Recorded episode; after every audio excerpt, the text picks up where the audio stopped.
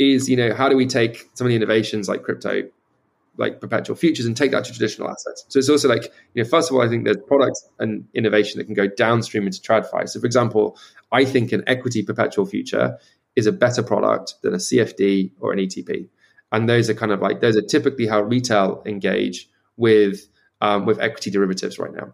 And so, you know, this this whole concept of, you know, actually being able to list equity derivatives and do perpetual futures, you know, I for sure see a world in the future where actually equity perpetual futures are the mainstream way of trading equity derivatives. Welcome to the NFT and Web3 Insider podcast. Today is special episode in English. So for my German speaking audience, please go to YouTube. You can find the German subtitles there as well and make sure to subscribe to the newsletter where I will share some insights from this conversation also in German.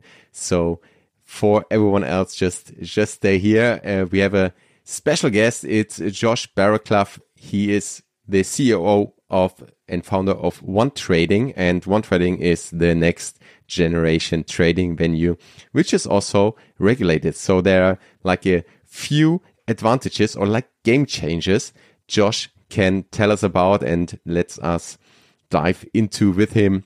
And I can pick Josh's head about like how the relationship between traditional finance and the crypto space will evolve in the near future. What will happen? What like both spaces can learn from each other and what like, for example, products he sees that are currently in development, what will happen there and also like how cryptocurrencies are playing a role or will play a role in traditional finance if we are heading to a bull market or not and Josh's advice for it. So a really, really interesting conversation on so many levels. I took so much out of it. So without further ado, let's dive right in. Let's go.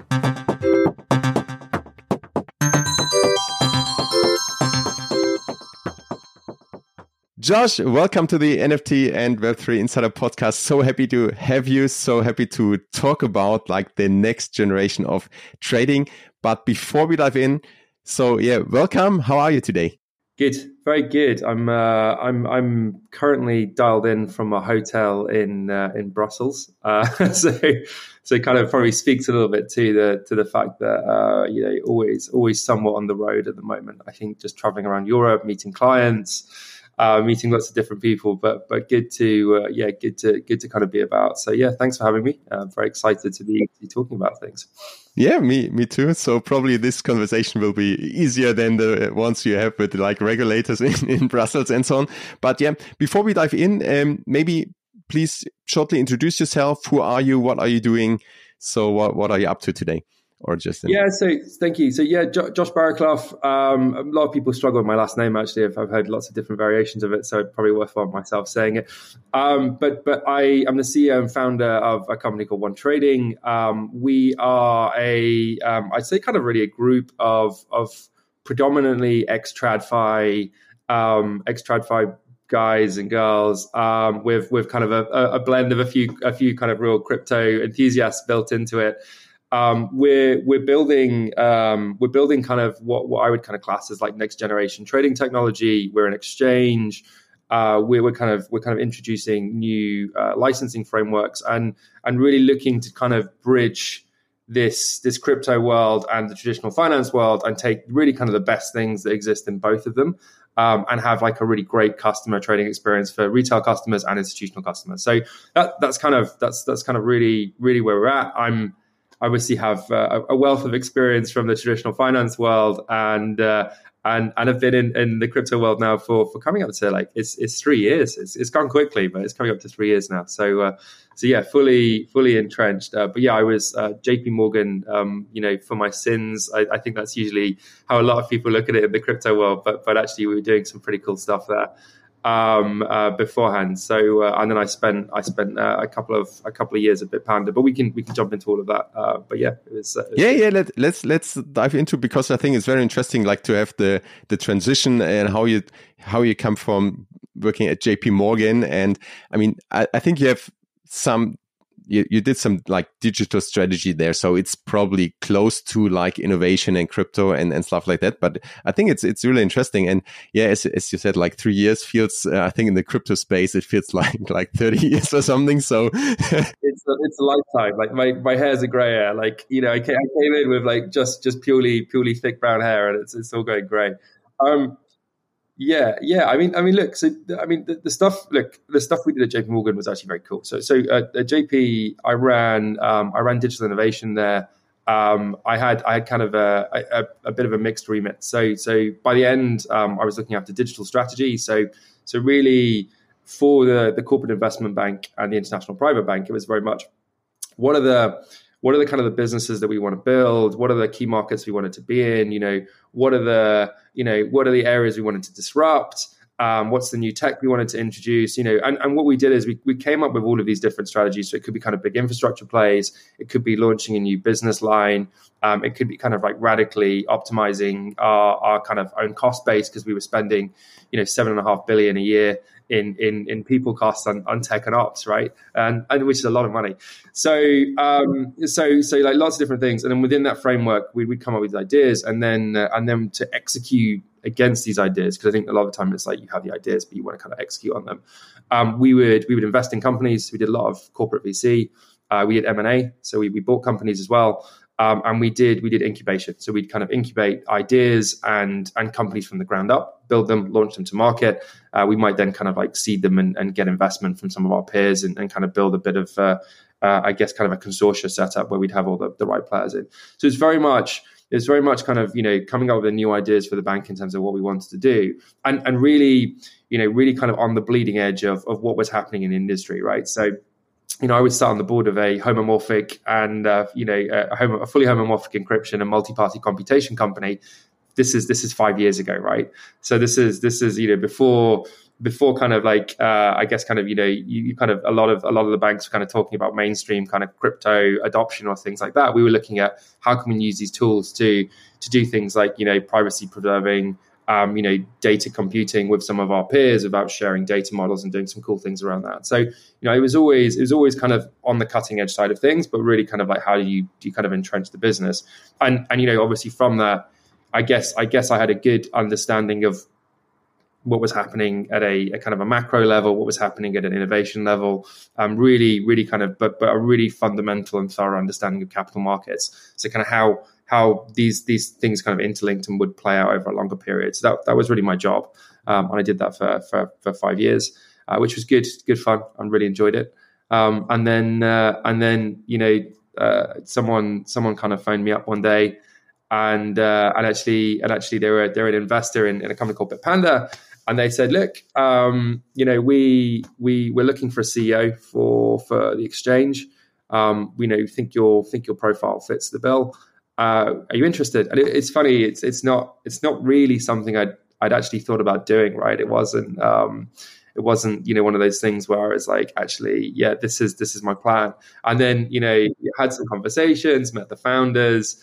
Um, and you know, spoke to my wife, and, uh, and did, did, did kind of like did the diligence right, and and actually I was like, it's a really a really cool idea. Um, I liked what they were doing. They'd just been funded, so just raised a you know four billion dollars um, and they were kind of really on a trajectory towards an IPO. And I was like, do you know what? This this seems like a good time to join a fast paced, you know, very different company and and build something different. So off I went into into crypto world. That was when when was it? Like like three years ago, approximately. So that was that was yeah. So two two two and a half three years ago. I'm um, uh, yeah. The, the the everything moves so quickly here. I kind of go, oh, I'm two years into this, and then all of a sudden it's three years, and so I'm gonna I'm going to go. I think it was around two and a half years. Um, we're coming up to now, so yeah, I think that that sounds about right. Um, yeah, yeah. I think what like what you just described, like your work at, at JP Morgan, it's often, I think, underrated, especially from like, or within the crypto space that all this traditional finance is moving very slow and they don't understand things. I, I think it's, um, you, you see that there there is so much going on and and they paying attention and um, yeah you, you're the best example for that and then also like to build the bridge i think is so important like to connect those those worlds and um, i mean who who could uh, do this better than than someone who has like um, like this experiences firsthand in in both. And I think Bitpanda is also quite, um, I would say, um, like a lot of people know it and, and use it, but it never has been one of the like the FTX like or like like always in the in the news, right? But it's it's it's just there, and I think there's like a lot of innovation going on. There's a lot of, especially like like the structure and and the like doing the homework, right? Yeah, I think I think that's right, and I, I, it's a look. It's it's a good it's a good company, right? And I think I think what they've what they've what they've got, and, and this and probably it's like a good segue into kind of how I moved out of Bitpanda into One Trading. But you know, what what they had when I joined is they had they had a um, a very a very impressive like neo broker. So so kind of really you know really kind of Robinhood esque you know big big green button. I want to buy an asset. I want to do it as simply as possible. And you know i want to buy equities or whatever it is. I just want to have very simple you know holistic investment structure broker model which which is cool. And then they had exchange which was kind of something that was i'd probably say a bit unloved. And that's why you know like if you compare it to ftx and others it was it was there and it existed but it hadn't really progressed um, like significantly. It wasn't really that competitive in terms of kind of what was out there. And and and so and so you know obviously my job was to kind of like come up with the okay what do we do to, to kind of really change this? And as you say i think they've got some really smart people there as well they've done some really good stuff. But you, you almost have this like splitting of the ways a little bit where you know the, the the mothership in terms of bitpanda really needs to focus on building the broker and like this holistic business model. And then and then you have this kind of exchange kind of becoming more and more separated in terms of actually how we were running it how we were operating it and the people we were bringing in right? Because it's actually slightly different like culturally and and from an organizational setup as well. So so we kind of we kind of went down that route um, and uh, and and I think that kind of worked quite well for a while. And then obviously you have this this crazy market backdrop, which which you know was like fun for everyone, right? I mean, you know, SBF just taking down the markets, and and you know the markets in general suffering, and and I think I think at that point um, it became clear that that you know from my perspective that for the exchange to be successful, it needed kind of material investment to kind of get it to where it needed to be. So uh, so so obviously that that kind of triggers me having a conversation with the board and saying, look, guys, um, like this is great, but in order for the exchange to kind of hit the vision of what I think we need to do to win the market, like we need capital, we need a different structural setup, we need a different team setup, we need a different tech setup, and we're not going to get that here. So, um, so kind of with the blessing of the board, I went to go and raise money to uh, to basically separate the two entities. Um, which was again like huge, huge thanks to FTX um, for, for for making it super easy for me to raise money. Uh, so uh, yeah, I was always always like very grateful of that. Um, so so yeah, we raised we raised uh, we raised thirty million. We had some really good investors who came in in the end. Um, and then as part of that, we did this structural separation where we bought out, um, you know, the, the kind of the, the, the, majority of the Bitpanda shareholding and and and Bitpanda's ownership as a whole has been has been kind of taken out of the company. Um, and then uh, and then we uh, and then yeah we, we kind of we kind of set about on the kind of the vision of what we wanted to build, uh, which is which is what we've been doing for the last like well I'd say we've been building it now for the last like two years. We, we're, we're finally at the point now where you know the the things that the real USPs we've been working on are about to hit the market, and so that's why it's getting a bit exciting now. Yeah, maybe it's it's just the right timing, right? So like the the whole space is getting euphoric again, like the prices uh, rise again. The SBF is is uh, found guilty, so the, uh, this chapter is closed, hopefully. And I mean, if you can raise like money in in that in that time you can like uh, it's like new york right if you can make it there you can make it anywhere yeah, exactly the scars the scars are real they're, they're, they're there they're there um, but yeah, let's dive into to one trading. So, um, what what is your vision behind it? So, or like you found it and you get the investors on board, and now you're um, like taking it to to market. What is your like vision and and mission behind one trading, and what makes it so special? So this is this is cool and this is like this is this I, I kind of get I, there's two things I kind of geek out about at the moment when I'm talking to people um, and and you know I think I think when when I talk about this concept of bridging you know traditional finance and and crypto there's there's you know there's there's the first thing which is tech. So let's just talk about tech for a second. I think um, I think the where where traditional finance is pretty good is is actually a lot of the tech that's been built has actually been very very good. And it's like good very efficient quality execution like super low latency like a lot of the things that that actually haven't really made it mainstream into into the crypto industry. And a lot of that's because a lot of that's because of like where retail interacts with a lot of these trading venues in terms of like cloud setup. And, it's harder to innovate and kind of get real efficiency in a lot of these things. So so you know one of the things that we wanted to to kind of bring first of all was was kind of like let's let's bring the best in class tech to the market. So, um, so what, what we have right now is, and, and, you know, kind of like start from where we were, which is we had, you know, what I call like the legacy Bitpanda exchange that was live.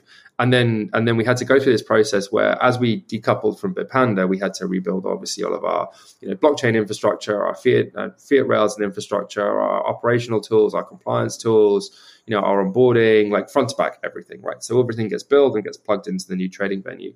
Um, we've then kind of been working on and, and this was kind of a really important thing we hired some absolutely fantastic quant engineers and we've been working on building um, what we kind of have been classing as this next generation trading venue. Um, and and and we've built now, and this is really cool, and this has been tested by AWS. So I'm, I'm quoting their test results here when I say this, and they'll be publishing in their blog. Um, we've built we've built this trading venue where we have a, a, a latency or kind of a latency of one microsecond on the matching engine, and uh, and 72 microseconds for a round trip. And I'll just explain what that means, right? So um, a microsecond is a thousandth of a millisecond, and uh, a millisecond is a thousandth of a second, right? So that kind of gives you like where you're talking in terms of latency. It's very, very fast. it's very, very fast, right? And so and it, it's funny. It's and so I'll, I'll, give you a good anecdote in a second. And, and we tried to visualize how fast it was, and and it just looked silly. We actually you know, we we had my we had my UX designer put together this graphic where we were trying to compare ourselves against other venues, and it was so fast it looked silly that we actually just ended up writing. We tried to write a visual, we tried to create a visual here, but it was too fast and it looks too silly. So we're just telling you it's fast. Um, but but basically to contextualize it, you have if you look at kind of like the market leading trading venues at the moment, um, you know, like the Krakens, the Binances, the Coinbases of the world. Typically, the type of latencies you're seeing there for a round trip, and a round trip is I you know I discover a price, I place an order um, and I cancel the order, or it could be, you know, the order is booked and my balance is updated, but that's kind of in theory kind of a round trip, right? Um, the typical latencies you're seeing for for a kind of like the, the, existing market leaders is like seven to like 25 milliseconds, and that's when they're like operating well. If it's like very very busy market, those latencies jump up to like 100 milliseconds, right? So you're talking like somewhere between like seven to 100 milliseconds. Um, the latency of our of our trading venue is it's 72 microseconds if we when we kind of tested it at 10,000 orders a second. It was 112 microseconds when we tested it at 400,000 orders a second. So to put that into context that's 40 billion orders um, uh, in 24 hours. Um, and and and basically and basically yeah we saw zero application degradation where we ran the 40 billion orders through it. And we had this 112 second you know round microsecond round trip. Now now really what that means is you know that's roughly 200 times faster than any other trading venue. And that's massive. And it, it's a really big difference because, you know, if, if I can do 200 round trips, which means I can discover a price, place an order, cancel that order, and I can do that sequentially 200 times before I can discover a price on another trading venue, you have a huge price discovery and execution advantage. Like that is like, you know, it's it's apples and oranges, right? Or it's more like apples and aeroplanes you know it's like you're you're kind of in a situation where you know the arbitrage opportunity between the different the different books and the different structures is massive. So so that was that was kind of like the first thing. And and really the goal the goal here was we wanted to build we wanted to build something that was really really reliable from a price discovery and execution perspective such that actually you know we we can you know we can really kind of set the tech standard for if you want to trade on a high quality venue this is this is where it's going to be and and and what we're what we're doing, I guess, kind of coupling with that is, you know, we're making uh, we're actually making this for spot trading completely free. So we're going to offer this out to everyone as kind of a launch, it's completely free, maker taker zero, and the goal is we want to pool as much liquidity on the platform as, as possible. So we want like people to come and trade, users as kind of a users as kind of a, a risk exchange venue. That is how I kind of look at it. Of like, you know, the big liquidity providers exchange your risk. You know, like if you're a retail customer, come and trade, access like deep liquidity, um, super fast execution with with kind of you know zero spreads to, and and and you know an incredibly um, you know an incredibly kind of efficient efficient kind of way of trading. And like it's not just fast on the it's not just the fastest you know back end from an API perspective; it's the fastest front end as well. So if you're like doing a click to trade, you know it happens so much faster. You know the the only limiting factor for our front end is the speed of light um, is the kind of the joke that we have because actually that's that's that's what that's what it takes to kind of book a trade on the front end because obviously you know that's the physical limiting factor because you're going through the GUI. So you have like this insanely fast execution experience for you know, all of our customers who will be, be trading on this venue and and as I said, it's kind of like it's really used. So that's that's kind of like the first part, and we are very much like we wanted to we wanted to make just a really good trading experience, and we're going to you know, for launch, we're actually going to reduce the number of pairs we have on the exchange. We really want to consolidate liquidity on a number of pairs and actually like become the market standard for for kind of some of those markets. And we've got some really big liquidity providers coming into trade. They see the value of what we're building. Um, and they're quite excited about this as well, and, and you know, geeking out about the tech. So that's that's kind of like one side of the coin, which has kind of always been, uh, you know, I guess kind of very near and dear to our heart. It's like really good tech. Um, the second, that's awesome already, right? For the for the like normal investor, like it's it's it's a kind of unfair advantage, but also for like institutions. I mean, uh, it's just like as you said, the the crypto space like professionalized, right? And and with all the experiences you brought from traditional finance and the standards, and and now, um, yeah, it's it's just an unfair advantage. So okay, what what what's the second it's cool. Actually, just just on that, I was I was having uh, I had I had a, I had a coffee with uh, the guy who used to run the derivatives business for the London Stock Exchange. I was explaining the, the latencies to him, and he's like, "Oh wow, your matching engine speed is half the latency of the London Stock Exchange, and it's still it's still in the cloud, right?" So it's like it's cool. I mean, it's it's, really good stuff, and you know the the the team actually as they built this, I, I should just add this because it's a bit of a shout out for the team. Um, they they took loads of things that that that are kind of loads of applications that exist in the real world that are used in tons of companies. And um, and and you think about almost like piecing this together to build the, the, the front to back trading venue. A lot of it just wasn't fast enough. So they you know this is like this is like core infrastructure that's been like uh, built to the best standards by google amazon and others. And my team have broken it down and gone how do we make this 10,000 times faster?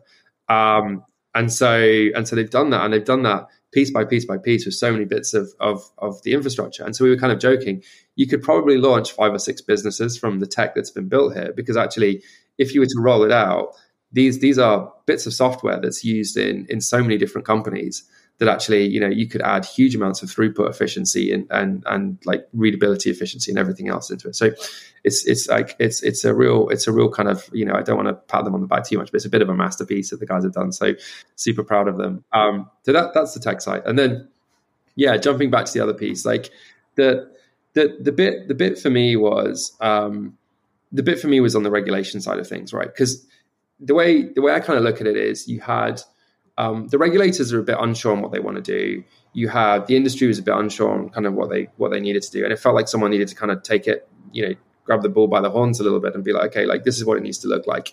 And and you know, for what it's worth, I think we have a really good understanding of market infrastructure, a really good understanding of like um, traditional finance market infrastructure, capital markets, and I think we built a really good understanding of crypto finance as well and, and trading and what what crypto natives care about versus institutions. And so you know, we really tried to look at how do we piece all that together. So about two years ago, uh, we embarked on a, uh, a MIFID II license application. So, and this is two years ago. So, it's a long time ago.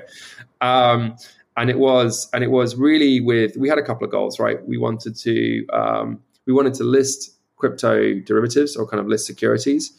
Um, we wanted them to be for everyone. So we wanted to be in a position where we could offer them to retail and institutional customers. We wanted to be in a position where you know, from a clearing perspective, so actually like the capital efficiency of trading, it was really easy to do. Uh, and we wanted to do it in a way where actually, you know, you can bring in these big tier one players who have have basically had to sit on the sidelines for a lot of this. So it's like, how do you bring like, how do you bring everyone together? So we embarked on this this kind of MIFID two MIFID two license, um, and really, you know, I would say, and we've we've been doing it in the Netherlands with the the AFM, the Dutch regulators, who are by the way fantastic. Think they've been really great partners throughout the whole process. So we've had a real you know a real kind of back and forth as we've done this. But but really, what have we done? We've we've really defined um, the standards for crypto like securities and derivatives trading. And so this is like perpetual futures, structured products, you know, dated futures. It's the margining, it's the clearing, it's all of this like really complex infrastructure that needs to be in place for it to work like this is the stuff we've been working on. And so you know we're we're kind of we're kind of on the i guess kind of on the cusp of being granted this license. Um, and i don't want to like front run it but you know obviously like all, all things being well we're kind of expecting some good news on that hopefully soon. And and really what it allows us to do is it allows us to to, to do a couple of things right? So we can we can one we can list securities and this can be this can be traditional securities so we can do like equity derivatives we can do bond derivatives we can do crypto derivatives. Um, we we can trade them on on what's called the, the, organized trading facility or trading venue. So this is our trading venue where where it'll be done.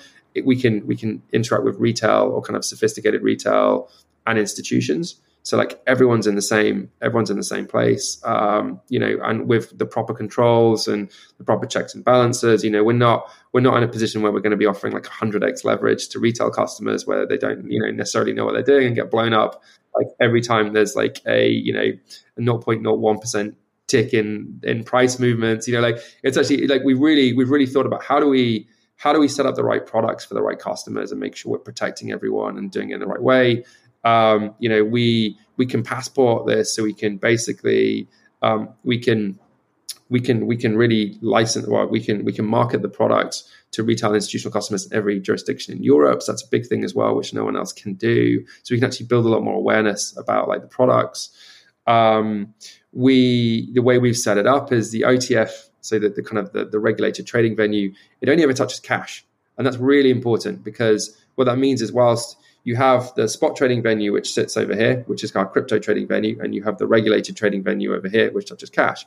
That that really that really opens the doors to these these kind of tier ones coming in who who traditionally have not been able to interact with crypto because they can't actually touch the, the crypto underlying. And without going too much into the regulatory landscape, you know, these guys are like the big the big investment banks, for example, are you know systematic internalizers you know, crypto hasn't been defined under MIFID in a way that they can actually interact with these things from a spot perspective, which is why they can't actually touch crypto as an underlying. So we have this cash settlement process. So it's all cash underlying in terms of how it's structured. Even if you're using crypto as collateral, it's still collateralized and traded into cash.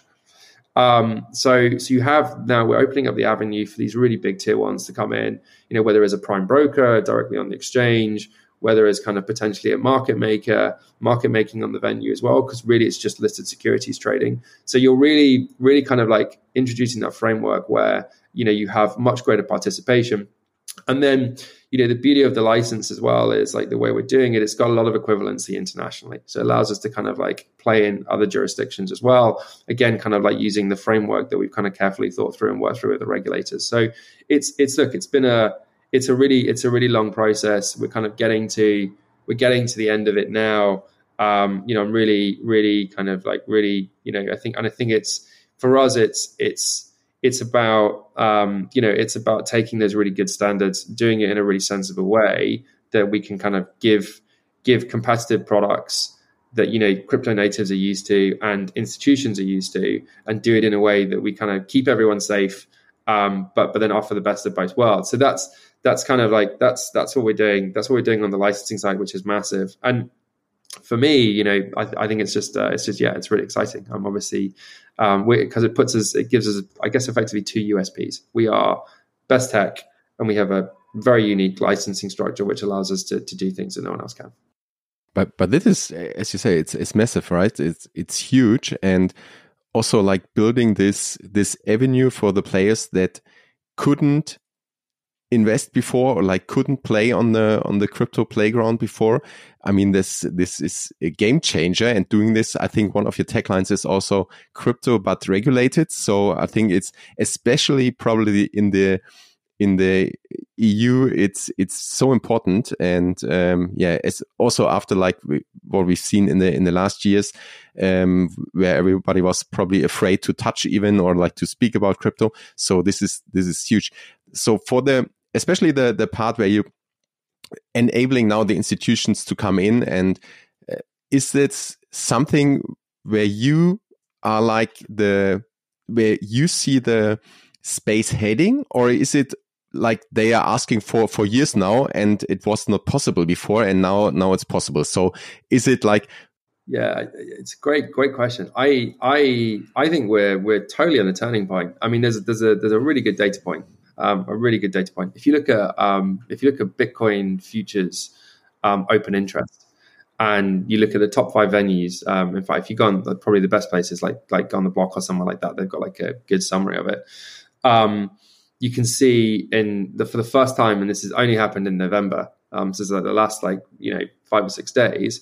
The CME is is now uh, is now has now jumped Binance as being the top trading venue for for Bitcoin open interest, which basically means that you have for the first time like you know definitive data that suggests that there's institutional buy-in for particularly like in the in the securities and futures trading world right so i think i think you know you've seen everything happening with etfs and everything else but like you know you're now seeing like the cme which was 8% of the Bitcoin futures market or in the top five, what like a year ago, now now above thirty percent. Like that's that's a trend line that's that's you know hard to ignore, right? And you can say, yeah, sure, Binance and others have lost market share, but I think there's there's desire to get behind like an institutional setup and and and kind of be trading on these things. So I, for sure, you know, I I I think directionally that's where it's heading. I think we've we've kind of always seen, you know, particularly on the institutional side, like far more interest in derivatives than spot. Um, and and I think that will kind of long continue to be honest, and you'll kind of continue to see that engagement. But it's just it's just about having the the infrastructure and the regulatory framework that that these guys can can operate in. Because I think that's you know it's it was always it's always you know it's just not worth getting it wrong. You know there's there's like you can make a quick buck but so many of these companies are making so much money anyway. It's about like you know, having having you know a structure that they can safely operate in, I think is the, the big thing. So yeah, for us, it's it's just how do you it's it's both worlds, right? It's how do you build something that works for everyone in the crypto native land, and then build something that works for everything on the institutional like TradFi land, and try and like smash something together that takes the best of both worlds, which is which is kind of what we're doing. Yeah, it's a, it's an absolute game changer. So, I mean, you you touched on this, but how do you see like the relationship between traditional finance and and the crypto space evolving in the in the near future, like the next I don't know five five years or so? Because I think there was. Uh, we, we also also see a trend here, but uh, how do you see this um, in, in the next years? Yeah, I think it's I think it's I kind of break it into two points, right? Um, so, so the first thing, like I think there's really cool products that can be launched that don't exist yet. Um, so I'd say I'd say that's like that's like if we just talk about like crypto innovation for a second. Um, you know, I think one of the one of the best things that's come out of of you know crypto trading is perpetual futures. I think perpetual futures are just a great product. Um, and and you know, obviously, you know, it's I mean, obviously, for, I'm sure everyone has an idea of what it is but like typically in in in you know in in um, I guess kind of real world TradFi, you know, you'd have dated futures. So like you choose a date in the future where you're settling the contract, or you have CFDs, so contract for differences, or you'd have you know ETPs. Um, you know, so and and and these are all kind of like different derivative products that exist. And and really, you know, I think what crypto has done, which is fantastic, is it's it's you know, it's created and, and, and perpetual futures kind of existed anyway in kind of like an FX flow. Um, but but but now but now it's it's kind of the mainstream derivative product for every crypto asset, and and I think it's such a good product. Um, and and and you know one of the things that, that I think will happen, and I think we will push, uh, is is you know how do we take some of the innovations like crypto like perpetual futures and take that to traditional assets. So it's also like, you know, first of all, I think there's products and innovation that can go downstream into TradFi. So for example, I think an equity perpetual future is a better product than a CFD or an ETP. And those are kind of like, those are typically how retail engage with, um, with equity derivatives right now. And so, you know, this, this whole concept of, you know, actually being able to list equity derivatives and do perpetual futures, you know, I for sure see a world in the future where actually equity perpetual futures are the mainstream way of trading equity derivatives. And it's a much easier way of like, can you imagine you just log on and you go at the weekend, I want to go short um, or I want to go long company X before you know before the I don't know the the the quarterly the quarterly announcement on Monday. that's cool. That's a really good thing. It's hard to do right now, but actually, market making, you know, those those type of products is doable. Um, and it kind of takes equities more into kind of a 24-7 market which is obviously you know it, it, it doesn't work right now because obviously you have market hours and market close but you can still market make outside of hours. You obviously the spreads just get a bit wider. So i think you have equity perpetual futures. I think these are and bond perpetual futures and these other products i think these start coming out which are cool good products. So i think you see you see that kind of as a transition. I think you see you know um, you see kind of like changing in in in like how I guess kind of more mainstream adoption of like certain crypto assets. So you know, again, you know, I don't, you know, I don't foresee there's going to be this this you know plethora of like hundreds of of of crypto assets in the future. I think you're probably going to have you know a a a number a small number of winners who are going to be there, and they're going to be absolutely mainstream and embedded in in the front to back fabric of of you know financial infrastructure and and day to day infrastructure. And and I think you know as as you know these digital assets become collateral or exchangeable across so many different fronts, I think I think that that becomes a great intersection for traditional finance and, and the crypto world as these things kind of come together. So I think that's that's kind of one thing, and then and then just maybe changing market infrastructure as well. I think like you know we've seen We've seen some really good innovation again in terms of how a lot of these exchanges are operated and how they can vary from like traditional finance where you might have an exchange and then you know like the CME and you might have a, a CCP so kind of a separate clearing house which isn't very capital efficient because you've got to park your assets in there in order to trade. You know we're seeing a lot more kind of these prime broker models coming in and and like cross collateralization and using collateral as like in, in lots of different ways. And you know, I think I think that's where that that becomes like a really great intersection as well, which is great.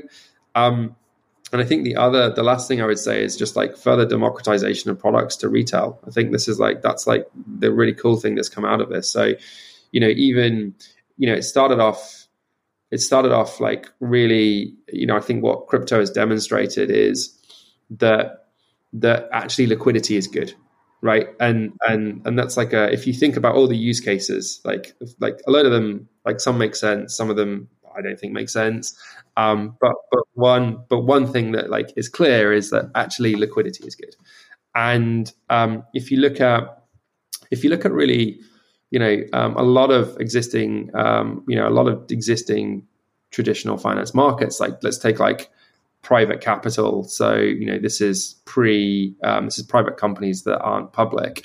You know this is very typically very liquid markets. A lot of the growth happens in the private stage before they go public, and there's not that many companies going public at the moment. So retail can't really invest in a lot of these things. But actually, and one of the big things you know was always well actually like are we protecting you know we've got to protect retail they shouldn't be making these investment decisions because they don't really know what they're doing i think actually what it's shown is you know what actually retail broadly speaking does know what they're doing and liquidity is good and it's proven like front to back that, that these things work. And so i certainly kind of see a use case for for kind of you know expanding that to more like private pre-ipo companies and, and taking it there. So i think you'll see it kind of goes both ways right? I think you're going to have like cool crypto digital asset innovations going that way. You're going to see more more kind of traditional finance becoming democratized. Obviously, you've got tokenization, seems to be very on brand at the moment. Everyone's like, this is the big thing.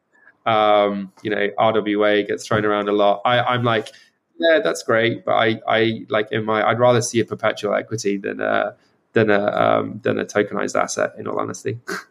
But but that's a good good point. I mean, there like like if you look on like blockchain as a as a whole, there's so many use cases where like tokenization is like of course it's making also like maybe assets tradable and and it has some like connections to also traditional uh, finance but um, I, I, like the way you, you see it where like both sides are coming closer together and you have like innovation both ways and you take what's working in, in traditional finance and maybe bring it to like democratize it and bring it to more people and but also the other way around and using this this uh, innovation for that we had in crypto and uh, making making products better.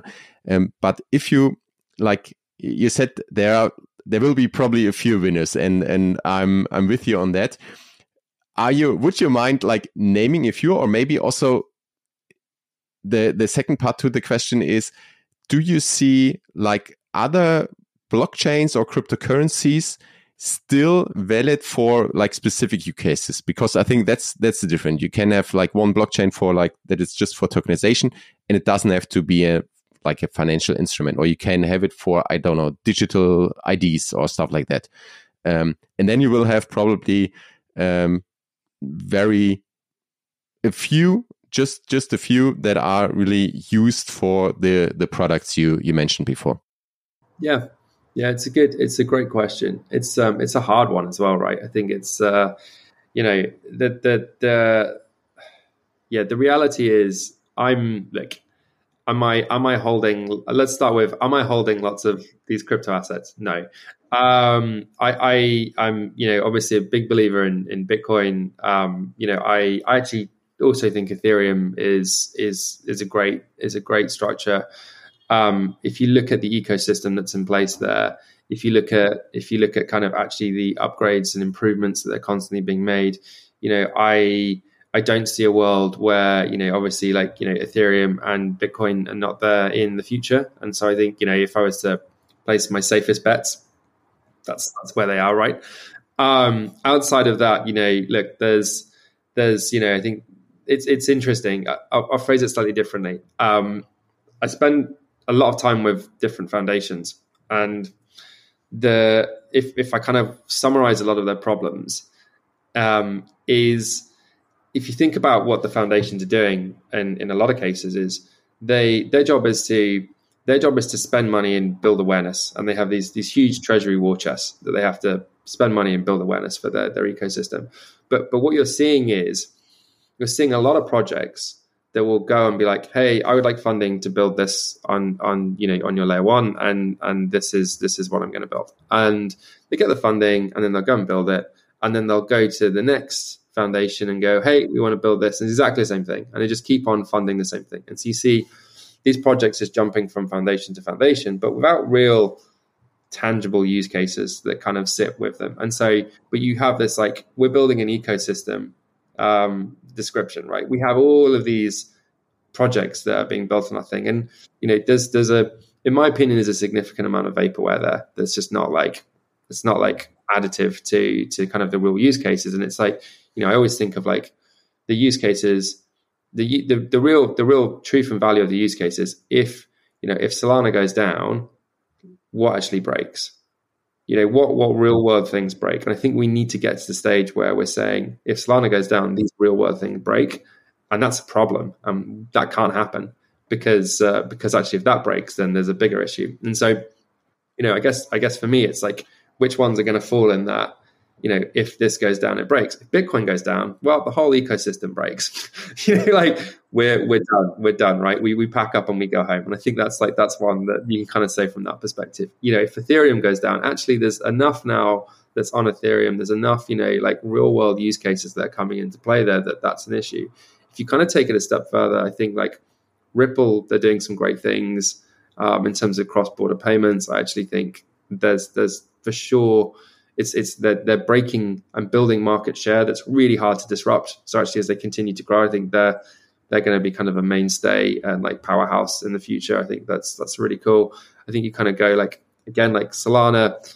Um, you know, I think that, again it's a really good setup. I actually think they have got some great use cases that are coming through now. It's becoming much more real world tangible. I think there's there's there's a lot there to be kind of excited about. Um, you know, again, and and there's probably maybe three or four that I would kind of add to that, where I'm like, actually, you know, you have this maturity curve of like actually some really good, really good projects and really good foundations are doing all the right things that I think kind of fall into it. And then outside of that, look, I'm I'm I'm historically an asset allocator, right? So I'm inherently skeptical.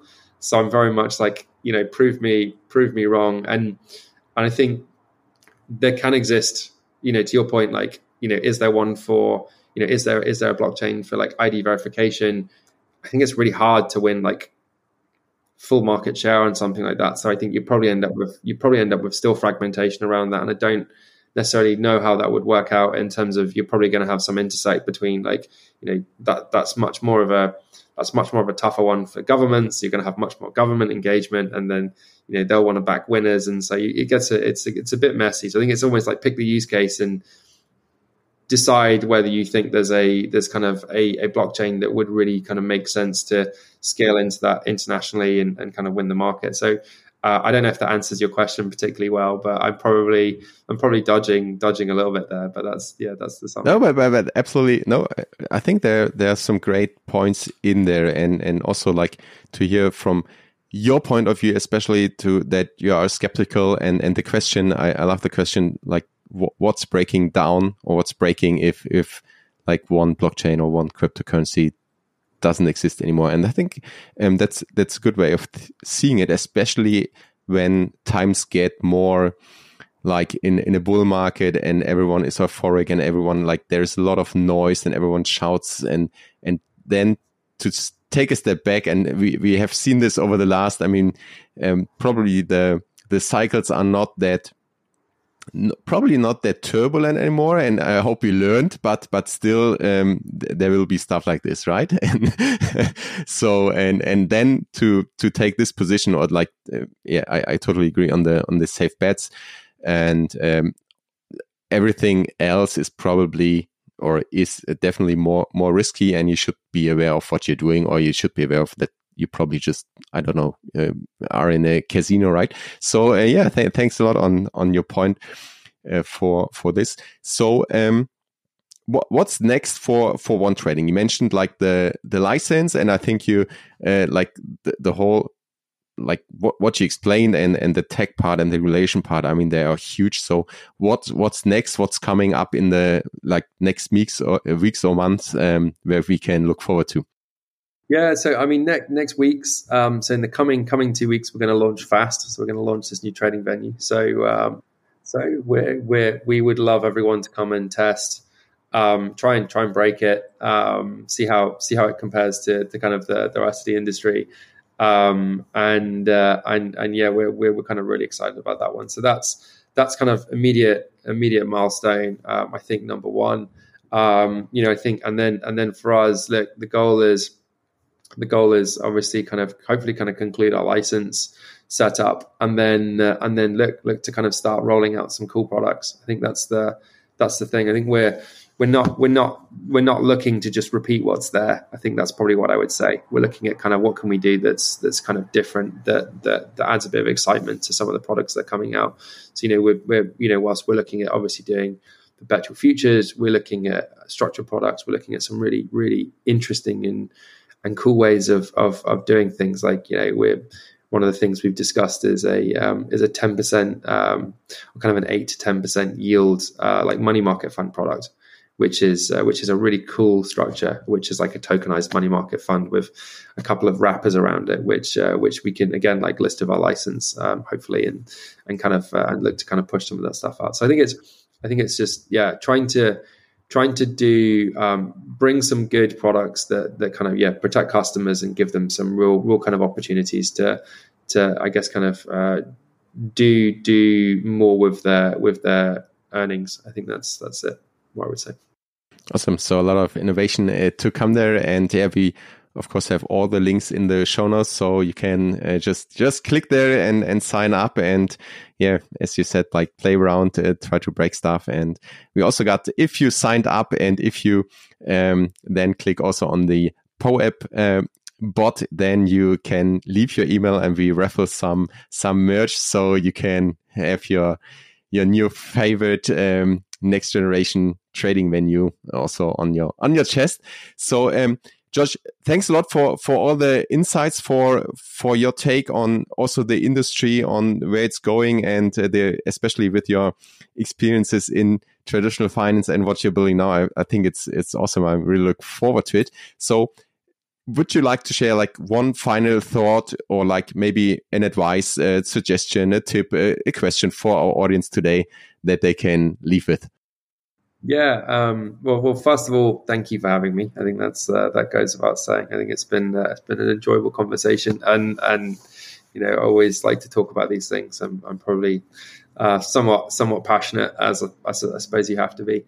Um, look, I think I think you know, parting parting thought is um, is more, you know, just I think I think you know, obviously, bull market looks like it's it's getting more likely that we're heading in that direction. Obviously, like be cautious. I, think, I think I think the scars are there. So so you know I'd always always just be preface that with like be cautious. Don't don't invest your life savings. You know,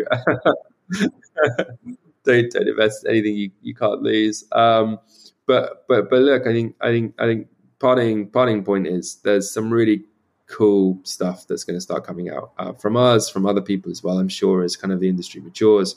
Um, you know, I think I think we'll see consolidation. I think we'll see fewer venues, and we'll we'll, we'll see, you know, actually a smaller group of of really good, high quality companies that that that will really kind of go out of their way to protect customers and their assets. And I think I think for for all all the listeners and anyone who's in the space, I think that's really that's really where you know, in my opinion, you should be kind of focusing your your um, your time and effort if, if you're looking to, to kind of partner with anyone. I think like you know always always think about what what are the motives of, of you're working with and and you know are they are they set out to kind of uh, to, to kind of look after you? Because I think that's been you know we want to move away from the industry now where where people are just getting wrecked by by crappy companies. That's that's the goal yeah, what a uh, what a great uh, end end to this conversation. I, I enjoyed it a lot as well, and then, yeah, yeah, I can tell you you're really passionate about it, and then yeah, let's. Uh, I'm I'm looking forward to to what's coming, and um, thank you again. Until the next time, peace and out. Thanks, man. Noch ein kurzes Schlusswort in eigener Sache. Wenn du im Bereich Web 3 und Metaverse auf dem Laufenden bleiben möchtest, dann abonniere den Web3 Plus N Newsletter, denn dort bekommst du drei Tipps, Anregungen oder Gedanken von mir und das N, die News der Woche, also einfach in Bullet Points ganz knapp und knackig zusammengefasst, alles was gerade passiert. Du bekommst einen Einblick hinter die Kulissen und hast so aktuelle Entwicklungen des Web3 immer im Blick. Das Ganze direkt in deine Inbox, ohne 24-7 auf Twitter oder Discord aktiv sein zu müssen und damit in weniger als fünf Minuten pro Woche der Web3 plus N Newsletter. Den Link findest du in den Show Notes. Und ja, wenn dir diese Folge gefallen hat, abonniere den Podcast, teile die Folge gerne mit Freunden oder auf Social Media und hinterlass eine Bewertung. Ich stecke sehr, sehr viel Energie und Herzblut in den Podcast und damit würdest du meinen Gästen und mir unglaublich weiterhelfen. Danke dafür. Bis zum nächsten Mal. Peace and out.